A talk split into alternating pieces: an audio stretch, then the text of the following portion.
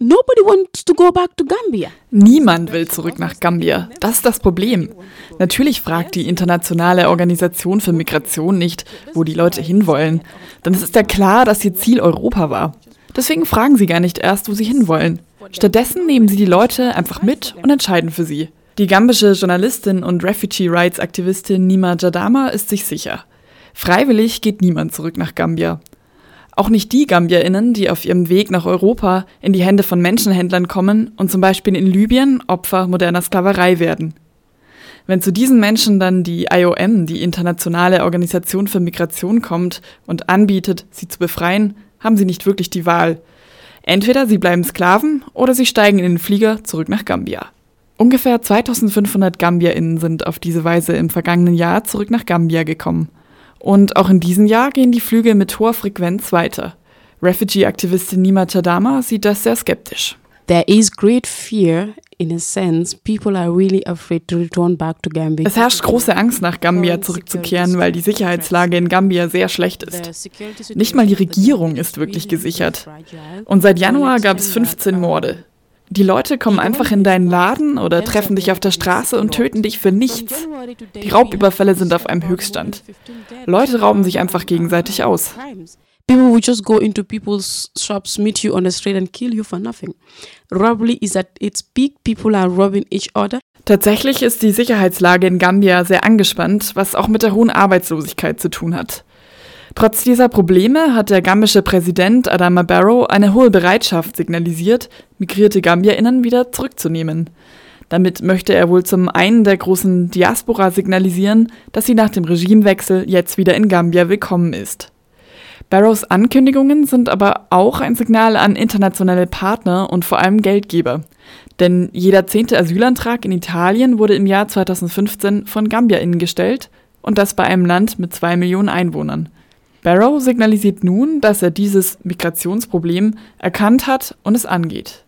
Gambia werde nun demokratischer und nehme seine Migrantinnen zurück. Was die Kapazitäten Gambias für diese Pläne angeht, da ist die Soziologin und Ethnologin Judith Altrogge skeptisch. Sie promoviert an der Uni Basel zur Remigration nach Gambia. Was die Aufnahmekapazitäten angeht, ist es natürlich schwierig, das zu messen. Es ist in der Tat so, dass die meisten Migranten das Land verlassen und Migrantinnen auf der Suche nach Einkommensmöglichkeiten und Arbeitsplätzen, die ihnen ein bisschen mehr Sicherheit geben als die Arbeitsplätze, die sie vielleicht schon im Land hatten.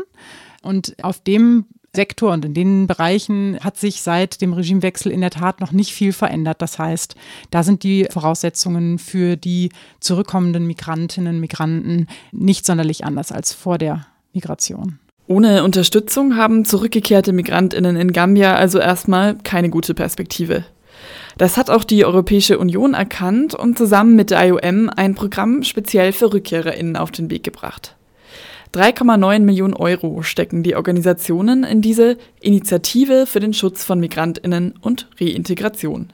Ähnliche Reintegrationsprogramme gibt es in insgesamt 14 Ländern, hauptsächlich in Westafrika.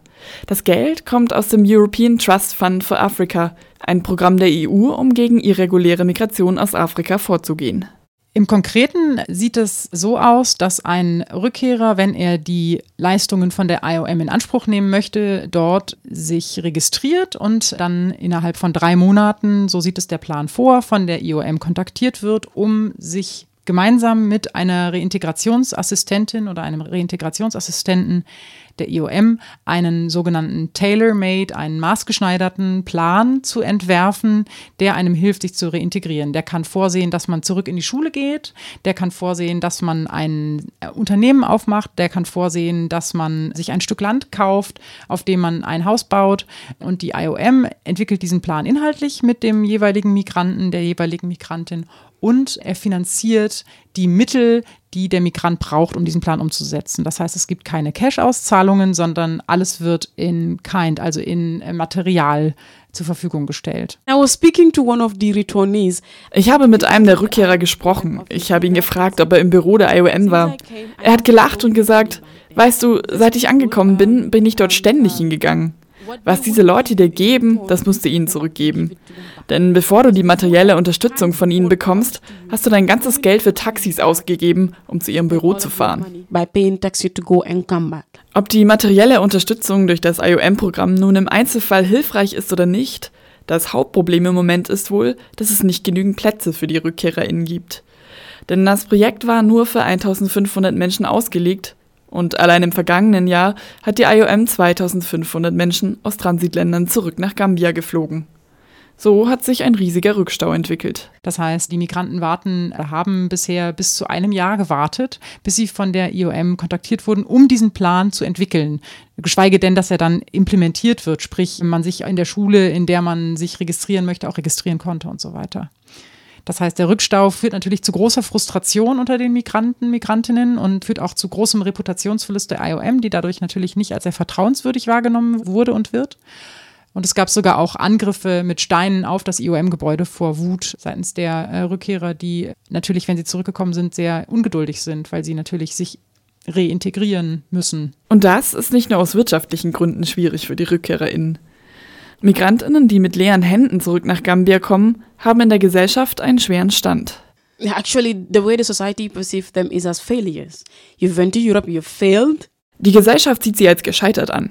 Du bist nach Europa gegangen und du hast versagt. Viele Familien haben sich verschuldet, damit ein Familienmitglied nach Europa gehen kann. Die Migration wird damit als Investition in die Zukunft der ganzen Familie gesehen. Und in den Augen vieler Familien haben die RückkehrerInnen genau diese Investition verspielt.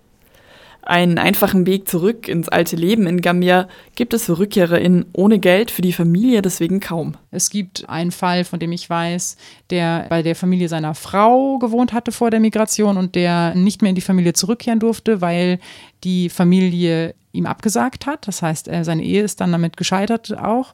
Dadurch entsteht auch eine Art von Obdachlosigkeit und eine Auswegslosigkeit unter Migranten, Migrantinnen, die nicht wissen, wo sie hingehen sollen. Dazu kommt noch, dass die RückkehrerInnen oft stark traumatisiert sind, wenn sie aus Libyen und anderen Transitstaaten zurückgeflogen werden. Kapazitäten, um sie psychologisch zu betreuen, gibt es aber kaum in Gambia.